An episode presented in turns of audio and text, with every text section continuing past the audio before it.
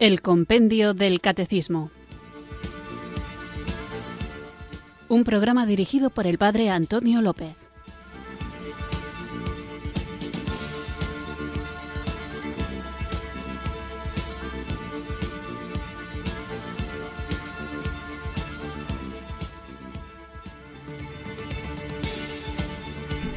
Buenas tardes, queridos oyentes de Radio María. Recibido un cariñoso saludo desde Irurzun, en Navarra, quienes sintonizáis una tarde más esta radio que cambia vidas, Radio María, para escuchar el Compendio del Catecismo, nuestro programa diario de lunes a viernes, de 4 a 5 de la tarde, una hora antes, en las Islas Canarias, en el que vamos repasando los distintos puntos del compendio del catecismo, que como sabéis es una obra más resumida del catecismo mayor que San Juan Pablo II dio a su iglesia y que Benedicto XVI, como buen pedagogo, como buen profesor, como buen maestro, formuló de manera más sencilla en un formato de preguntas y respuestas, pero no por sencillo es menos profundo. De hecho, la tarea a la que dedicamos nuestro espacio aquí en Radio María es precisamente el de profundizar,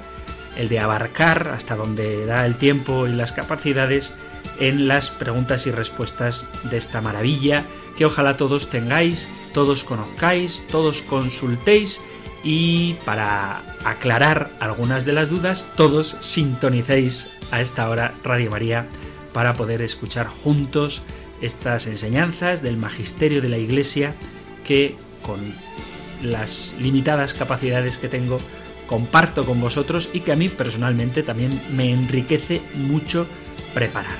Así que conscientes de que hoy más que nunca es necesario conocer la doctrina de nuestra Santa Madre la Iglesia Católica. Alguno dirá, ¿por qué más que nunca?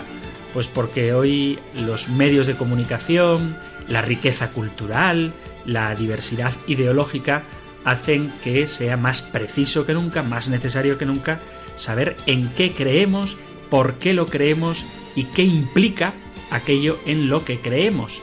Y teniendo claro que no se trata meramente de un crecimiento intelectual, de saber muchas cosas, de convertirnos en eruditos, sino sobre todo de convertirnos en testigos, testigos del amor de Dios que hemos conocido, testigos del amor de Dios que vivimos y testigos del amor de Dios que estamos llamados a dar a conocer. Pero para darlo a conocer primero lo tenemos que conocer nosotros. Así que vamos pues allá con esta preciosa tarea que invocamos, encomendamos al Espíritu Santo para que sea Él quien nos acompañe, quien ensanche, y amplíe nuestra capacidad de conocer, de comprender, nuestra facultad para obrar y sobre todo nuestra actividad en el amar. Amar a Dios, a quien debemos conocer para amarle bien, y amar al prójimo, a quien debemos también conocer para saber darle una respuesta adecuada a las inquietudes que puedan formularnos. Así pues, en actitud humilde, y unidos en la oración, invoquemos juntos el don del Espíritu Santo.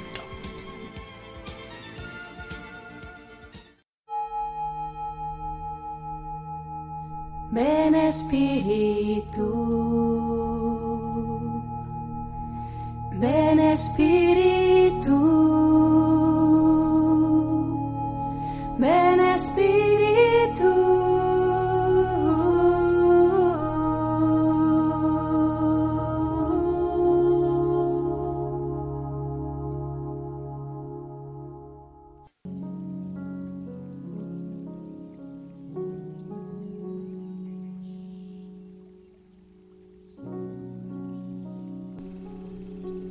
Recibid, oh Espíritu Santo, la consagración perfecta y absoluta de todo mi ser, que os hago en este día, para que os dignéis ser en adelante, en cada uno de los instantes de mi vida, en cada una de mis acciones, mi director, mi luz, mi guía, mi fuerza y todo el amor de mi corazón. Yo me abandono sin reservas a vuestras divinas operaciones y quiero ser siempre dócil a vuestra santa inspiración. Oh Santo Espíritu, dignaos formarme con María y en María, según el modelo de vuestro amado Jesús. Gloria al Padre Creador, gloria al Hijo Redentor, gloria al Espíritu Santificador. Amén.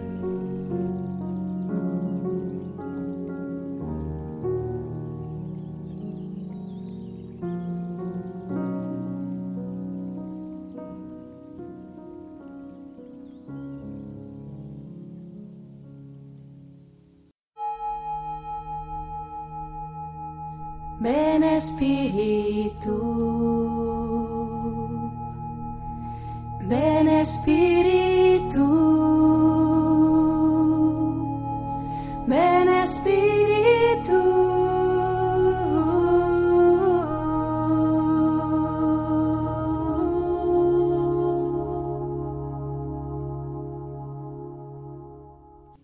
Invocado el don de Dios, vamos allá con nuestro programa de hoy, pero antes, como hacemos cada día, nos ponemos en contexto para recordar de qué estamos hablando. Estamos viendo, así en general, aunque no lo especifique el compendio del catecismo de esta manera, estamos viendo algunos de los atributos de Dios. Hemos visto que Dios es uno solo, que se revela con un nombre y la importancia que tiene el nombre de Dios, y hemos visto que Dios es, que es la verdad, que es el amor. A eso dedicábamos el programa anterior, de qué modo Dios revela que Él es amor y procurábamos distinguir, porque creo que es importante hacerlo en una época donde todo se llama amor, uno siente amor por los perritos y siente amor también por el fútbol y siente amor por las galletitas saladas. Y obviamente eso no es el amor. Y hablábamos, recordando lo que dice el Papa Benedicto XVI en Deus Caritas Est, que existen distintas formas de amor. Yo me centraba fundamentalmente en dos, el amor de ágape, que es el amor oblativo, un amor que se entrega, y el amor de eros, que es un amor que desea. Y veíamos también, citando algunos textos bíblicos, sobre todo de Oseas y Ezequiel, que aunque el amor de Dios es eminentemente un amor de oblación, un amor que se entrega total y gratuitamente, no desprecia tampoco, no se desdeña de manifestar deseo hacia los hombres. El Señor quiere nuestra respuesta de amor a Él. Y veíamos también algunas citas bíblicas en las que se subrayaba precisamente como Dios es amor, pero no como una revelación nueva de Jesucristo, sino también desde el Antiguo Testamento aparece esta dimensión propia de la esencia de Dios, que como digo es amor. ¿Cómo se manifiesta que Dios es amor? ¿De qué modo revela que Él es amor? Pues daba tres puntos fundamentales.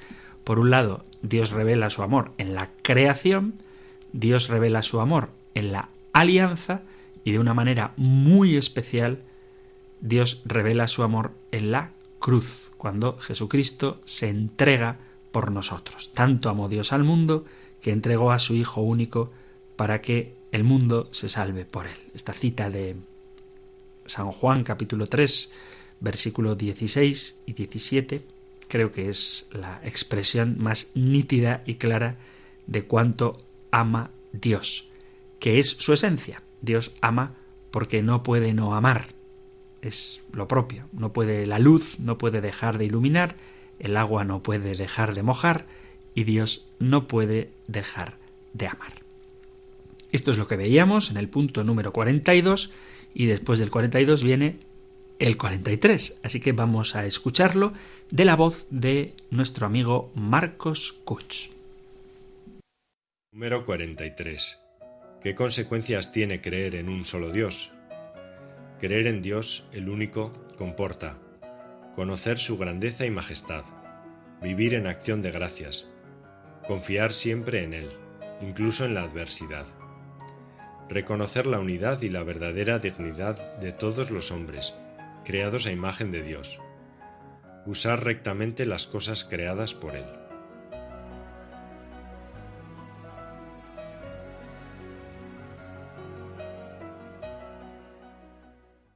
La pregunta que nos plantea hoy el compendio del catecismo me parece muy interesante y la respuesta desde luego es preciosa. ¿Por qué me parece interesante la pregunta que plantea?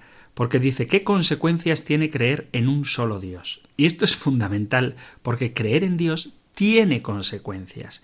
Es muy duro Jesús cuando critica a aquellos que no viven asumiendo las consecuencias de aquello que dicen creer. Solo por curiosidad, un dato. En España, según el CIS, según el CIS, el 44,7 de los españoles se declara, el 44,7 se declara no practicante, católico no practicante. Es decir, casi de la, la, mitad de la gente se declara católica no practicante, lo cual no deja de ser una enorme contradicción. Un profesor mío decía, un católico no practicante es como un bocadillo de jamón sin jamón, y algo así es.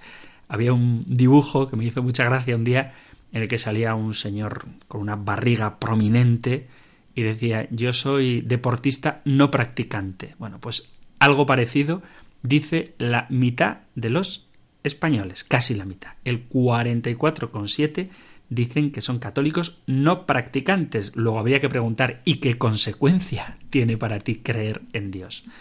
Luego un 22,7 se declara católico practicante 22,7 católicos practicantes en España, un 13,3% se declara ateo y un 8,3% se declara no creyente.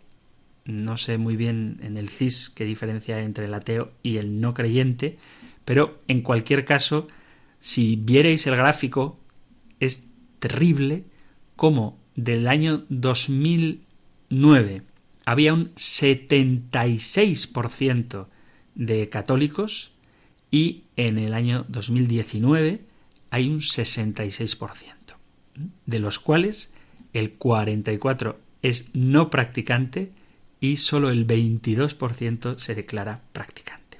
Luego hay ateos, y no creyentes y luego hay también grupos de otras religiones. Pero con respecto a los católicos, lo que llama la atención poderosísimamente, y es algo de lo que deberíamos preocuparnos, preocuparnos porque es una idea poco, no sé cómo definirla, incoherente.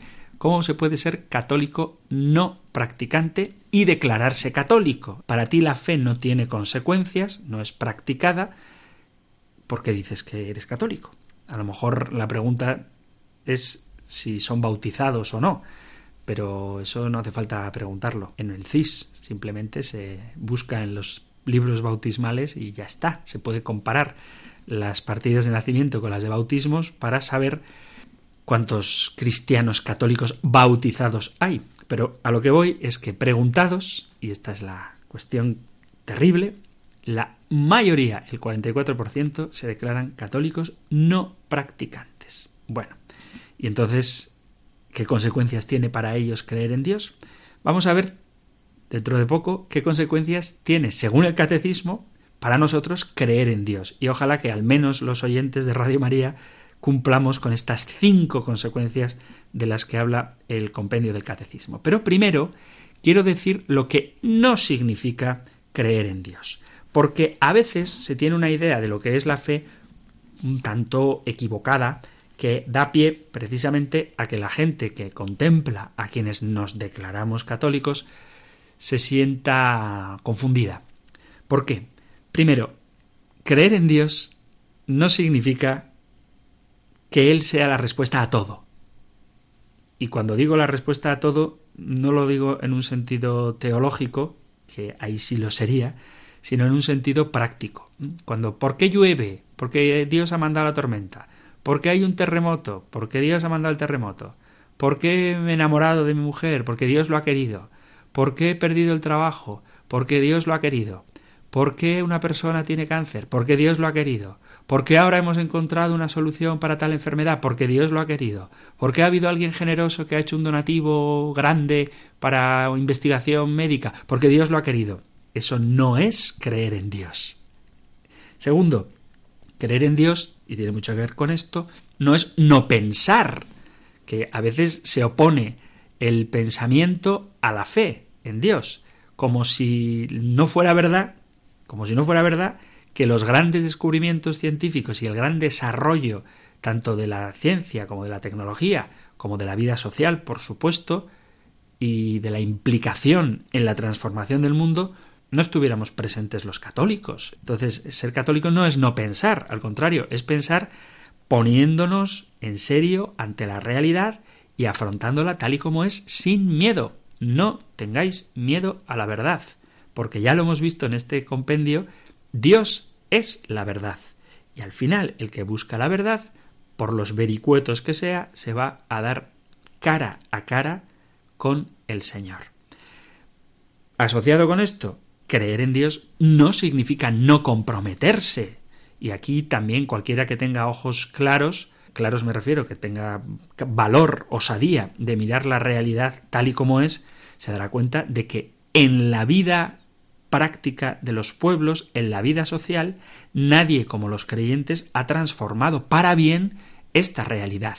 Se podrán decir todas las cosas que quieras, pero desde la fundación de las universidades hasta la fundación y atención de hospitales, orfanatos, psiquiátricos, geriátricos, cuidados de enfermos terminales, está la Iglesia. Luego, creer en Dios no significa no comprometerse, como si pusiéramos todo en manos del Señor y nosotros nos metiéramos las manos en el bolsillo, o mejor dicho, las cruzáramos estérilmente, sin hacer nada, para que todo lo haga Dios. Eso no es creer en Dios. Nosotros cruzamos las manos para orar y que el Espíritu Santo transforme nuestros corazones y nos ponga en marcha para hacer que este mundo arda en la caridad de Cristo. Pero hay que moverse, como dice tantas veces el Papa Francisco, tenemos que ser una iglesia en salida, una iglesia comprometida, una iglesia que da la vida.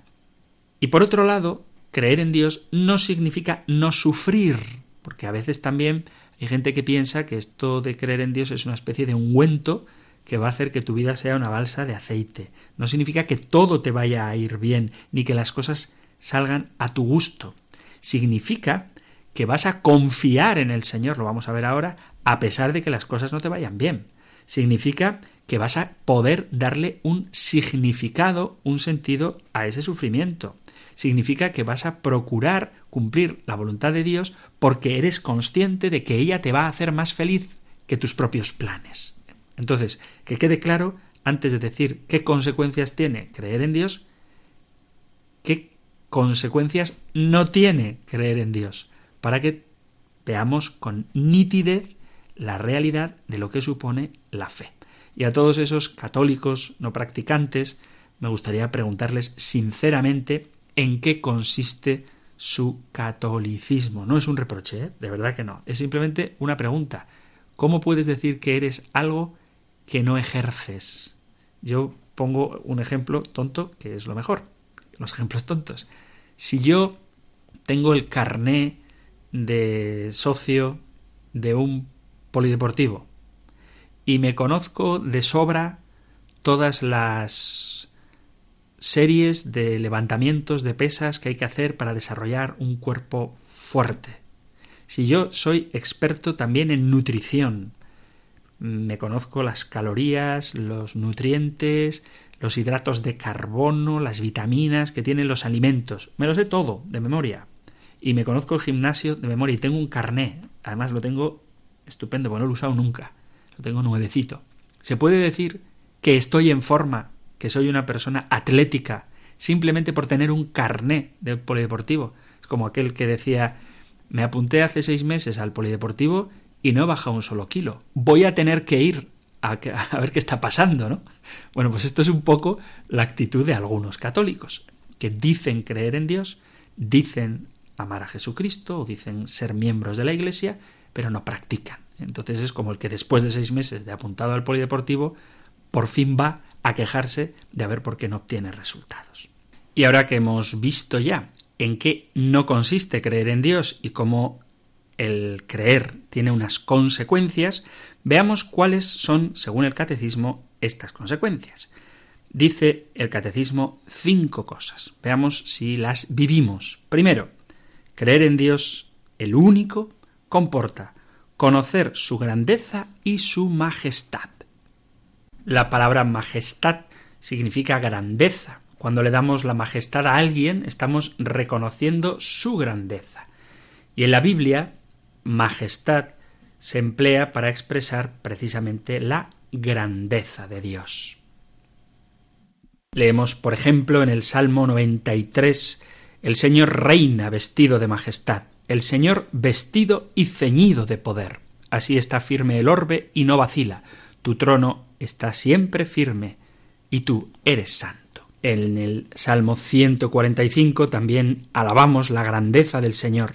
Te ensalzaré, Dios mío, mi Rey, bendeciré tu nombre por siempre jamás. Día tras día te bendeciré y alabaré tu nombre por siempre jamás. Grande es el Señor, merece toda alabanza, es incalculable su grandeza. Una generación pondera tus obras a la otra y le cuenta tus hazañas. Alaban ellos la gloria de tu majestad, y yo repito tus maravillas. Encarecen ellos tus temibles proezas, y yo narro tus grandes acciones. Difunden la memoria de tu inmensa bondad y aclaman tu justicia. El Señor es clemente y misericordioso, lento a la cólera y rico en piedad. El Señor es bueno con todos, es cariñoso con todas sus criaturas.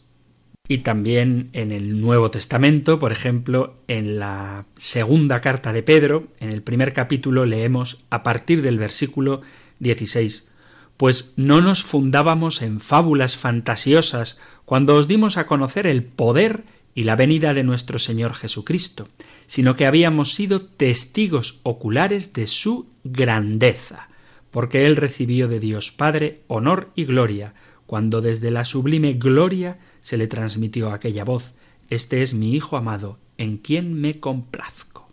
Y sigue Pedro, y esta misma voz, transmitida desde el cielo, es la que nosotros oímos estando con Él en la montaña sagrada. Y en el comienzo de la carta a los Hebreos, de la que tantas veces hemos hablado, dice, leo desde el versículo 3, habla de Jesucristo, Él es reflejo de su gloria, impronta de su ser.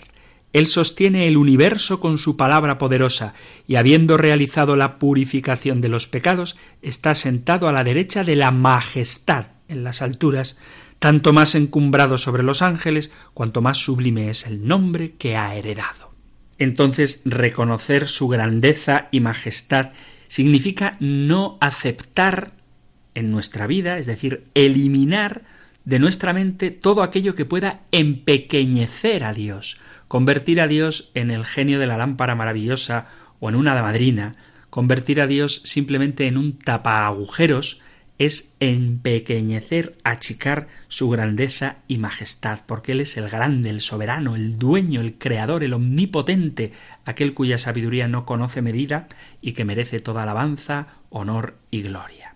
Por eso es bueno que nosotros nos fijemos, por ejemplo, en la obra de la creación o de la redención y preguntarnos quién podría haber hecho algo semejante a esto. Miremos las naciones y las grandes potencias del mundo pero ¿qué son ante Dios? ¿Qué es el mundo con su tamaño y su complejidad, con las dificultades que todavía hoy la ciencia encuentra a la hora de explicar el orden maravilloso con el que todo está hecho, el milimétrico cuidado de cada una de las partículas que componen el universo. Y sin embargo, ¿qué es todo eso para Dios? Miremos las grandes personalidades del mundo, gobernantes, políticos, reyes, estadistas, deportistas, que tienen a veces se les acusa, ¿no? de conspirar para transformar el mundo, pero realmente son ellos los que determinan cómo va a seguir el destino del planeta. Miremos las estrellas, miremos el macrocosmos, el microcosmos, ¿qué es todo esto para Dios? Por eso, nunca pensemos que Dios es igual que nosotros. Es verdad que Él se ha hecho semejante a nosotros, pero es mucho más que nosotros porque Dios es Dios. Nunca pensemos que Él nos ha abandonado, porque pensar eso es no reconocer su grandeza y majestad.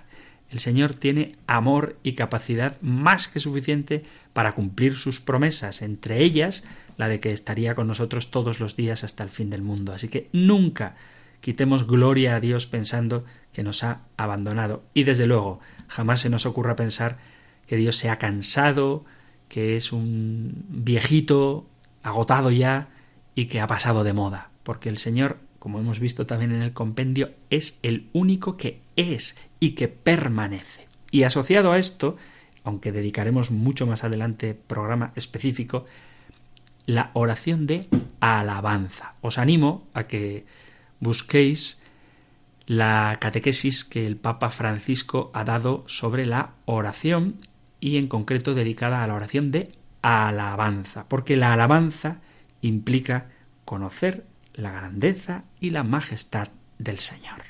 Otra consecuencia que tiene creer en un solo Dios, según el compendio del Catecismo, vivir en acción de gracias. ¡Qué hermosura! Debemos dar muchas gracias a Dios. Existe un poder grande y es este de dar gracias a Dios unido precisamente a la alabanza. Si algo te hace feliz, si algo te hace sonreír, levántate hacia Dios, mírale y siéntete agraciado por Él. Cuando somos agradecidos, el Señor se regocija con nuestra vida porque Él quiere que seamos así, agradecidos todo el tiempo en todas las cosas. Dice la primera carta a los tesalonicenses, Dad gracias a Dios en todo, porque esta es la voluntad de Dios para con vosotros en Cristo Jesús. Esta es la voluntad de Dios, que le demos gracias en todo. Primera Tesalonicenses 5, 19. Todo lo que ocurre en nuestra vida es motivo para que demos gracias a Dios. Incluso las luchas o las pruebas pueden servir para que encontremos motivos de dar gracias a Dios. Pero ¿cómo podemos decir que las luchas y pruebas son motivo para dar gracias a Dios? Pues claro que sí, cuando uno tiene fe, cuando uno cree en el Dios único y en la grandeza de su poder, incluso cuando es azotado, leo Hechos de los Apóstoles capítulo 5, versículo, leo desde el 39. En el caso presente os digo, no os metáis con esos hombres, soltadlos. Si su idea y su actividad son cosa de hombres, se disolverá, pero si es cosa de Dios, no lograréis destruirlos y os expondríais a luchar contra Dios. Le dieron la razón, y habiendo llamado a los apóstoles, los azotaron. Les prohibieron hablar en nombre de Jesús y los soltaron. Ellos, pues, salieron del Sanedrín contentos de haber merecido aquel ultraje por el nombre.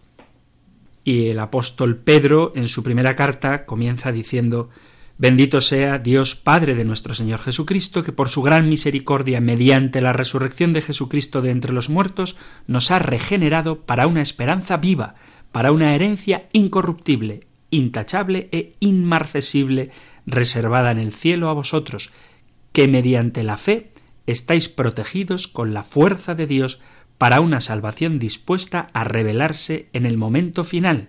Y dice, versículo 6, Por ello os alegráis, aunque ahora sea preciso padecer un poco en pruebas diversas. Así, la autenticidad de vuestra fe, más preciosa que el oro, que aunque es perecedero, se aquilata a fuego, merecerá premio, gloria y honor en la revelación de Jesucristo. Así que nos alegramos aunque sea preciso padecer y podemos dar gracias a Dios. El propio Señor nos ordena ser agradecidos. Podemos leer en la carta a los filipenses, en el capítulo cuarto, Filipenses 4, versículo 6, dice, leo desde el versículo 4, que es muy bonito, alegraos siempre en el Señor. Os lo repito, alegraos, que vuestra mesura la conozca todo el mundo. El Señor está cerca.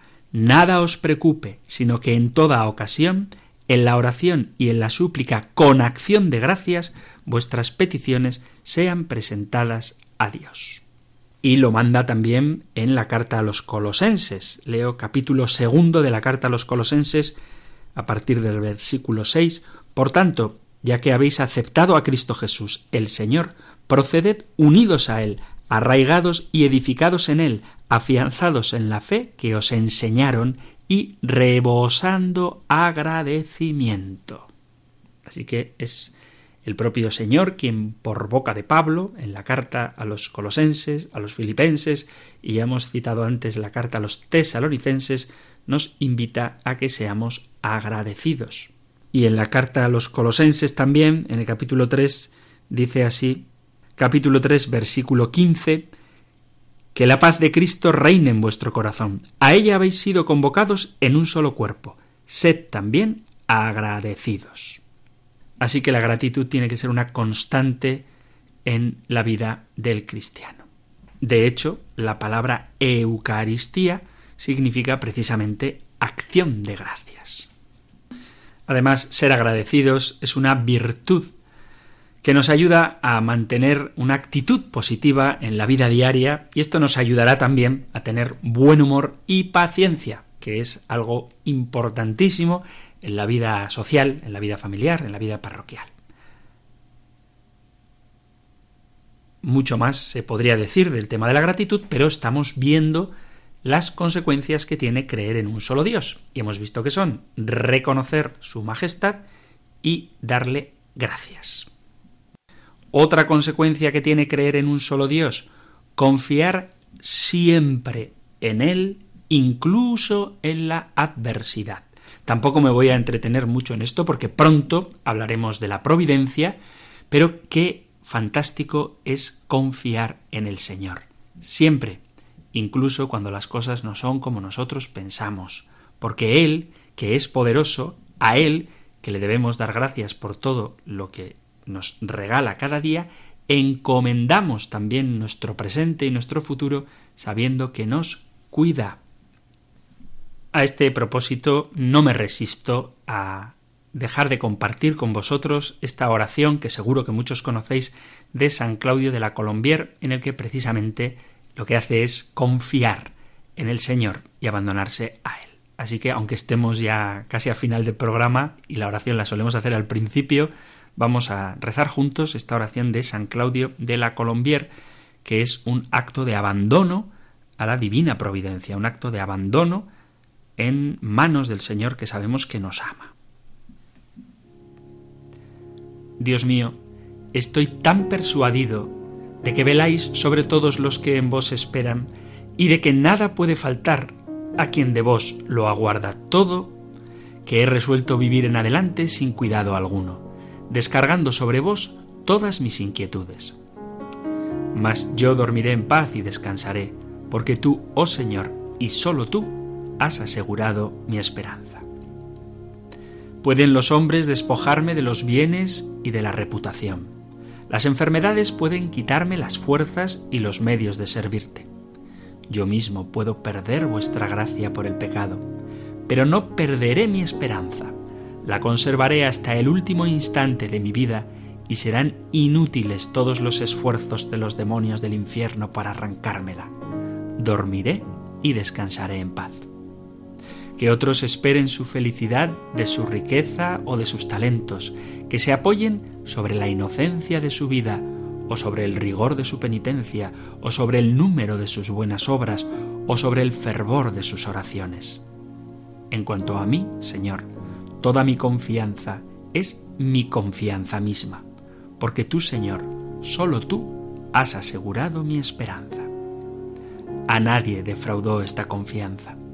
Ninguno de los que ha esperado en el Señor ha quedado frustrado en su confianza. Por tanto, estoy seguro de que seré eternamente feliz, porque firmemente espero serlo, y porque de vos, oh Dios mío, es de quien lo espero en ti esperé, Señor, jamás seré confundido. Bien conozco, ah, demasiado lo conozco, que soy frágil e inconstante. Sé cuánto pueden las tentaciones contra la virtud más firme. He visto caer los astros del cielo y las columnas del firmamento, pero nada de eso puede aterrarme. Mientras mantenga firme mi esperanza, me conservaré al cubierto de todas las calamidades y estoy seguro de esperar siempre, porque espero igualmente esta invariable esperanza. En fin, estoy seguro de que no puedo esperar con exceso de vos y de que conseguiré todo lo que hubiera esperado de vos. Así, espero que me sostendréis en las más rápidas y resbaladizas pendientes, que me fortaleceréis contra los más violentos asaltos y que haréis triunfar mi flaqueza sobre mis más formidables enemigos. Espero que me amaréis siempre y que yo os amaré sin interrupción. Y para llevar de una vez toda mi esperanza tan lejos como puedo llevarla, os espero a vos mismo, de vos mismo, oh Creador mío, para el tiempo y la eternidad. Amén.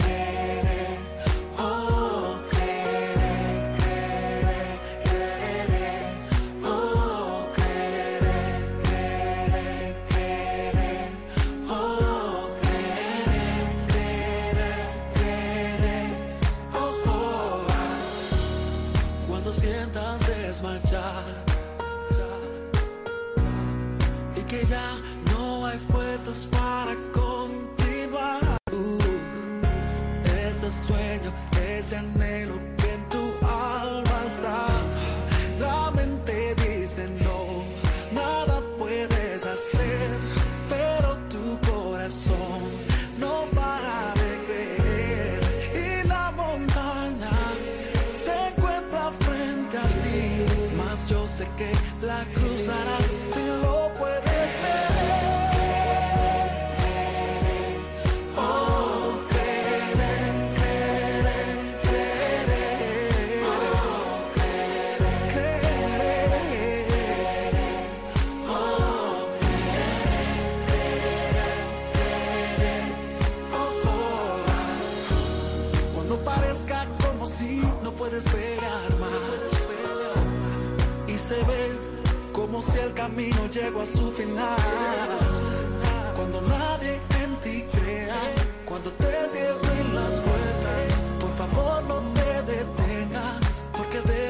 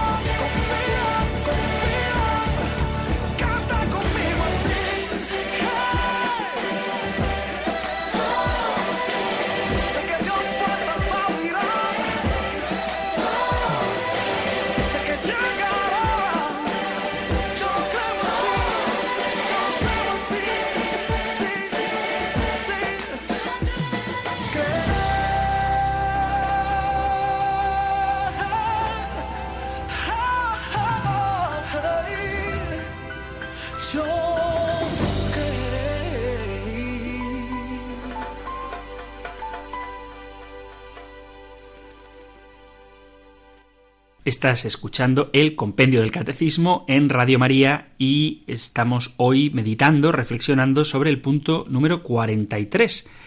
Para descansar un poco hemos hecho una preciosa oración de San Claudio de la Colombier y hemos escuchado la canción Creeré del grupo Tercer Cielo. ¿Por qué hemos hecho esta oración de San Claudio de la Colombier? Porque es muy bonita y porque estamos viendo qué consecuencias tiene creer en un solo Dios. Hemos visto que creer en un solo Dios implica conocer su grandeza y su majestad, la alabanza, vivir en acción de gracias, esta actitud de agradecimiento constante, que es tan sana, incluso psicológicamente, y por supuesto tan rica espiritualmente, y ahora veíamos cómo creer en Dios implica también confiar siempre en Él, incluso en la adversidad. Y en ese contexto hacíamos la oración de San Claudio de la Colombier. Otra de las consecuencias, la cuarta de las consecuencias que tiene creer en un solo Dios es reconocer la unidad y la verdadera dignidad de todos los hombres creados por Él. Es tristemente evidente que existen desigualdades injustas entre los hombres y que esas desigualdades todavía hoy, en pleno siglo XXI, se mantienen vigentes. Estas desigualdades se ven, por ejemplo, en la disparidad a la hora de acceder a bienes esenciales como el agua, la comida, la casa, la salud, o las desigualdades entre hombres y mujeres en los ejercicios de sus derechos humanos fundamentales. Alguno puede decir que esto es una cuestión de ideología de género, espero que no lo digáis, porque lo que acabo de hacer ahora mismo, con esta última expresión, ha sido citar a Benedicto XVI. Dice él, en el origen de frecuentes tensiones que amenazan la paz se encuentran seguramente muchas desigualdades injustas que trágicamente hay todavía en el mundo. Entre ellas, son particularmente insidiosas, por un lado, las desigualdades en el acceso a bienes esenciales como la comida, el agua, la casa o la salud, y por otro, las persistentes desigualdades entre hombre y mujer en el ejercicio de los derechos humanos fundamentales. Un elemento de importancia primordial para la construcción de un mundo de creyentes, una de las consecuencias que tiene aceptar la fe en un solo Dios, es reconocer la igualdad esencial entre todas las personas humanas que nace de la misma dignidad trascendente. El hecho de que Dios nos haya creado a todos a su imagen y semejanza implica que tenemos que respetar en cada hombre, en cada ser humano, en cada hombre, cada mujer, en cada ser humano, en cada hombre, en castellano se dice hombre el genérico, bueno, pues tenemos que reconocer en cada hombre la imagen de Dios. Y eso implica reconocer en él una dignidad que nadie le puede arrebatar, ni sus ideas, ni desde luego su sexo, su raza o su religión. Ni siquiera el pecado hace que la imagen de Dios se borre de la persona humana. Por eso un creyente en Dios es alguien que contempla al otro con un temor reverencial, puesto que en él se encuentra grabada la imagen de Dios. Es cierto que el pecado oscurece esa imagen de Dios, así como la gracia y la verdad manifiestan, dejan que se transparente mejor esa imagen de Dios, pero nunca nadie jamás haga lo que haga y sea cual sea su situación personal, social, política o moral, pierde la dignidad como hijo de Dios. Y por lo tanto, nuestra fe tiene como consecuencia la visión, la forma de mirar a nuestro prójimo como alguien hermano mío, como alguien que ha sido creado por amor y que está llamado por amor a conocer a Jesucristo. Bueno, esta es la cuarta consecuencia de la fe en un solo Dios. Y la última consecuencia es, dice el compendio, usar rectamente de las cosas creadas por Él. Dice Juan Pablo II, no sólo la tierra ha sido dada por Dios al hombre, el cual debe usarla respetando la intención originaria de que es un bien según la cual le ha sido dada. Incluso el hombre es para sí mismo un don de Dios y por lo tanto debe respetar la estructura natural y moral de la que ha sido dotado. Dios, creador, este único Dios en el que creemos, ha confiado al hombre la potestad de trabajar y cuidar la tierra. Me escandalizo cuando personas de ámbito católico, personas buenas, discrepan porque el Papa habla demasiado de ecología. Bueno, pues que sepáis, amigos, que el compendio del catecismo, doctrina de la Iglesia Católica, faltaría más, dice que una de las consecuencias de creer en un solo Dios es usar rectamente de las cosas creadas por Él. Y esto implica un compromiso ecológico, no como una forma light de vida cristiana, sino como una forma intensa de reconocer también en las obras creadas al Creador. Y cuidando de lo que Dios nos ha dado, estamos glorificando a Dios. Y descuidando de lo que Dios nos ha dado, no estamos siendo agradecidos con sus dones. Por tanto, el cuidado de la naturaleza, el cuidado de los bienes creados, es expresión de la alabanza que el hombre tributa a Dios por su grandeza y majestad, y es una expresión también de gratitud. Terminamos ya en tiempo en el que yo hablo y abrimos los micrófonos para ser yo ahora quien escuche y dialogue con vosotros.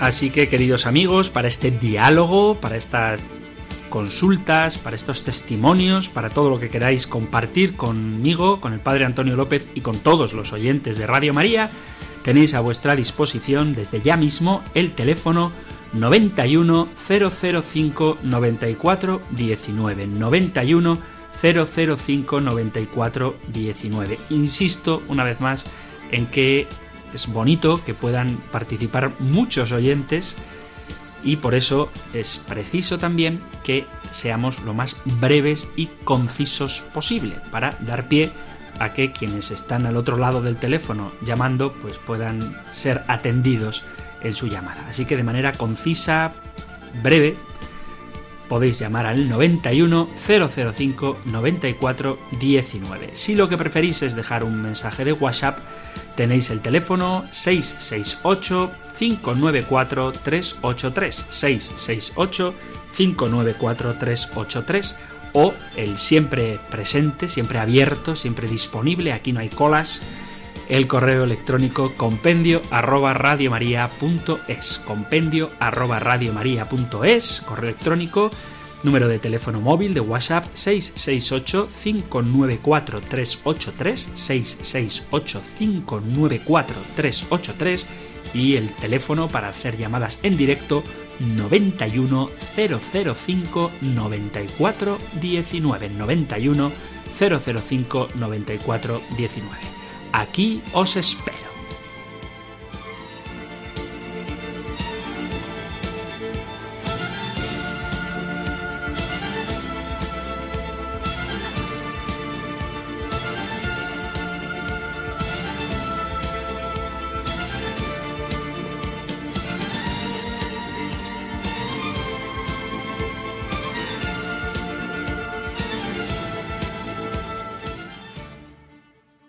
Estamos ya en el 910059419, dispuesto para recibir vuestras llamadas y nos vamos a Madrid para saludar a Paula. Hola Paula, buenas tardes.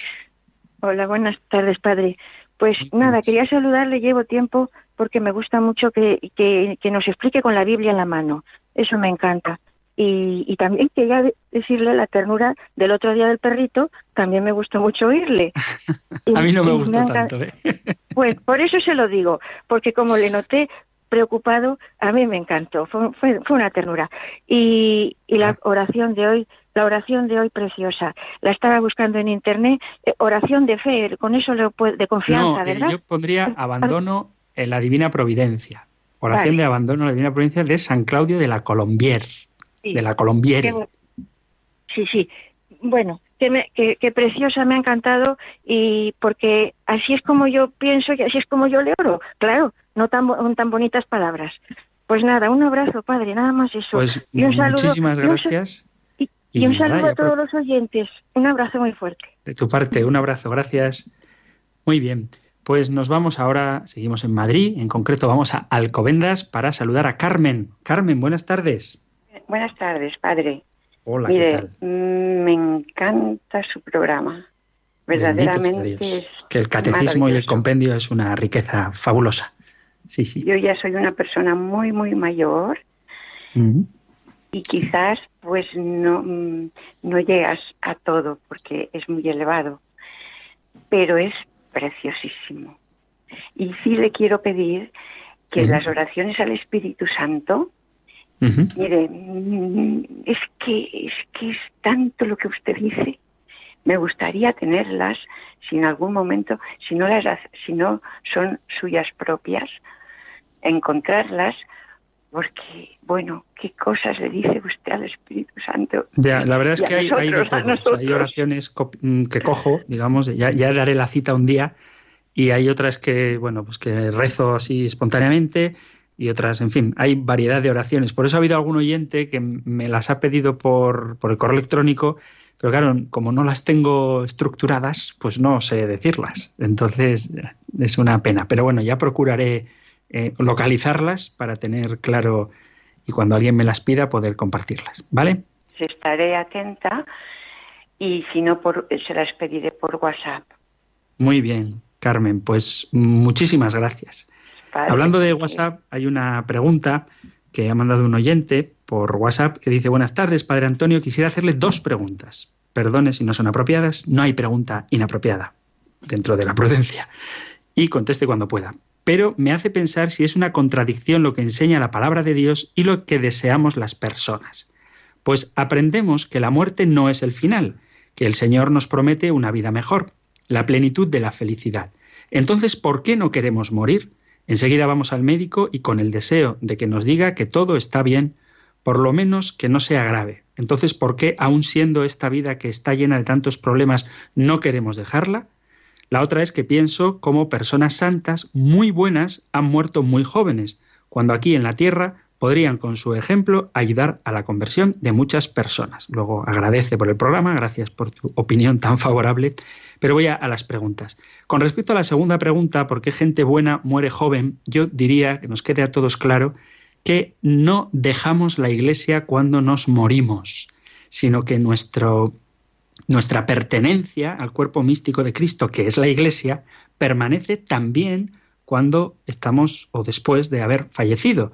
Y recordad que nosotros, sobre todo a primeros de noviembre, rezamos mm, a la iglesia triunfante, que recordamos el día 1 de noviembre, que son los santos, luego la iglesia purgante, que son las almas del purgatorio, y la iglesia, la iglesia militante, que es la iglesia que está peregrinando por este mundo. Y esto lo digo para que caigamos en la cuenta de que cuando fallecemos podemos seguir haciendo mucho y mucho bien por la iglesia. Es verdad que el testimonio de los santos nos ayuda, pero también es verdad que podemos interceder desde el cielo. De hecho, el propio San Pablo tiene ese dilema. Quiere estar con Cristo, pero por otro lado quiere quedarse con nosotros para ayudarnos, San Pablo. Entonces, bueno, esto es un, tema que tenemos que tener fe. Esta cita que, os digo es eh, de San Pablo a los filipenses, si no me equivoco, que dice eso, que él añora ir al cielo, pero por otro lado ve la necesidad de quedarse en esta tierra. No obstante, sigues pudiendo trabajar en favor de la Iglesia desde el cielo. La cita es de San Pablo a los filipenses en el capítulo 1 por el versículo 20 por ahí. Entonces esto, los santos desde el cielo también interceden por nosotros. Y al final todos estamos llamados a ir al cielo no para desentendernos de la Iglesia, sino para cooperar en su santificación como miembros del cuerpo de Cristo, pero miembros que ya hemos llegado a la meta a la que todos aspiramos, miembros que han llegado a la meta a la que todos aspiramos. ¿Y por qué la gente se resiste a morir? Pues quizá por una falta de fe. La vida es un regalo de Dios y hay que quererla y hay que cuidarla. La vida es un regalo de Dios y hay que quererla y hay que cuidarla porque es un momento en el que el Señor nos ha puesto aquí. Pero cuando llegue el otro momento en el que el Señor nos llame para sí, tenemos también que aceptarlo. No hay que olvidar, y no voy a meterme en muchos líos, que la muerte es fruto del pecado. La muerte es fruto del pecado. Y por lo tanto, la situación de ruptura que produce la muerte genera en el ser humano miedo, porque nos aferramos con facilidad a aquello que nos da seguridad. ¿Y qué nos da seguridad? Lo que controlamos. Controlo mi vida, controlo mi cuerpo, controlo mi tiempo y lanzarnos al abismo inmenso de la misericordia de Dios, donde tengo que aguardar la resurrección de la carne, donde el tiempo no es como yo lo concibo, pues nos asusta. Pero nos asusta porque preferimos aquello que conocemos en vez de abrirnos a aquello que aún no conocemos y que Dios nos promete. Por eso hay que cuidar la salud, hay que cuidar la vida, entendiendo que es el Señor el que nos ha puesto en ella. Pero cuando el mismo Señor que nos ama nos va a llamar a otro modo de vida, que es la vida en su presencia, pues desde la fe deberíamos aprovechar y vivir esta llamada a una comunión distinta con Él mientras aguardamos su venida gloriosa y la resurrección de la carne. Bueno, me he enrollado un poquito, que nadie se extrañe. Vamos a terminar nuestro programa y lo hacemos con el libro de los números. Habéis oído un golpe, ha sido que se me ha caído la Biblia, pero lo buscamos enseguida.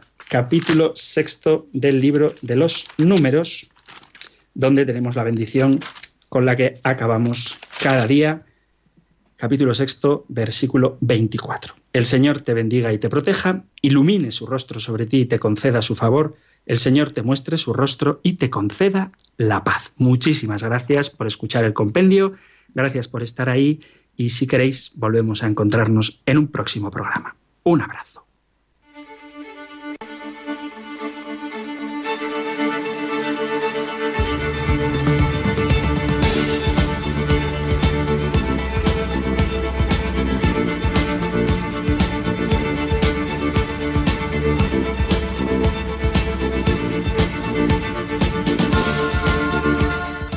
El Compendio del Catecismo. Un programa dirigido por el Padre Antonio López.